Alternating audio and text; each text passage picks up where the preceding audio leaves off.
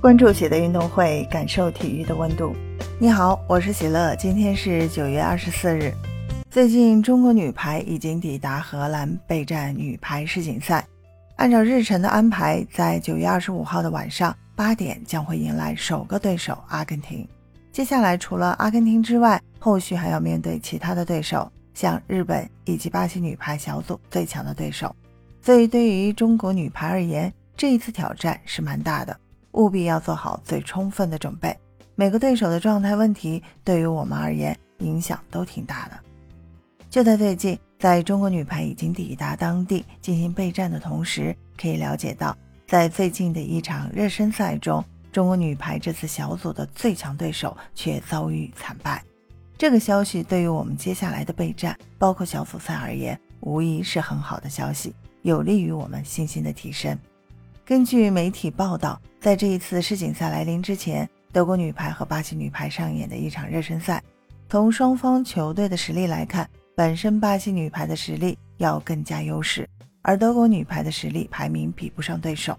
在这样的情况下，在赛前大家普遍认为巴西女排应该能够占据比较多的便宜。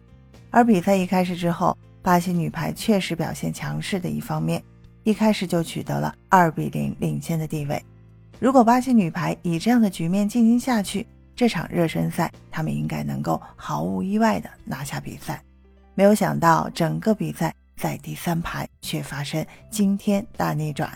第三盘，德国女排开始发力，巴西女排反倒败下阵来。最终，德国女排通过五盘的追逐，以三比二大逆转打败巴西女排，取得这一场热身赛的胜利。这次巴西女排在热身赛中爆冷惨败。这个结果估计，不管是对于他们自己的球队，还是对于球迷而言，应该都是比较意外的。毕竟在过往的实力排名，包括战绩中，巴西女排都是非常强势，曾经多次打败过世界劲敌，是中国女排的头号劲敌。这一次居然意外爆冷，输给德国女排，结果多多少少都让大家有些难以置信。当然，通过这一次比赛的首败，从中能够看得出来。目前巴西女排在阵容磨合方面还是存在着问题，不够稳定。另外一方面，这一次比赛的惨败对于他们整个球队的士气打击有一定的影响。在这样的一个情况下，这一次对于中国女排而言，对于蔡斌而言，真的是运气爆棚。一方面，这一次的热身赛狠狠打击巴西女排，暴露出他们的问题；另外一方面，通过这一次的惨败，能够吸取经验。后续能够更好的以更好的战术应对这个强劲的对手。之前已经说过，在这次的小组对手中，巴西和日本队是我们最强劲的对手。